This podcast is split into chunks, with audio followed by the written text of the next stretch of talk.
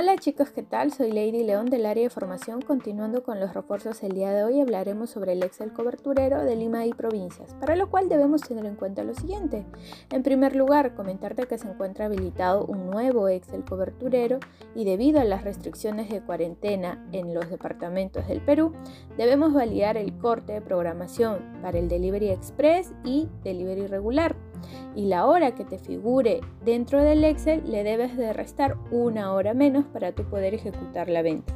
En segundo lugar, por ejemplo, para los departamentos de Ica y Junín, el corte según el Excel coberturero es a las 15 horas, es decir, 3 de la tarde, pero nosotros le debemos restar una hora. Es decir, tenemos hasta las 2 de la tarde para poder vender con Delivery Express a estos departamentos.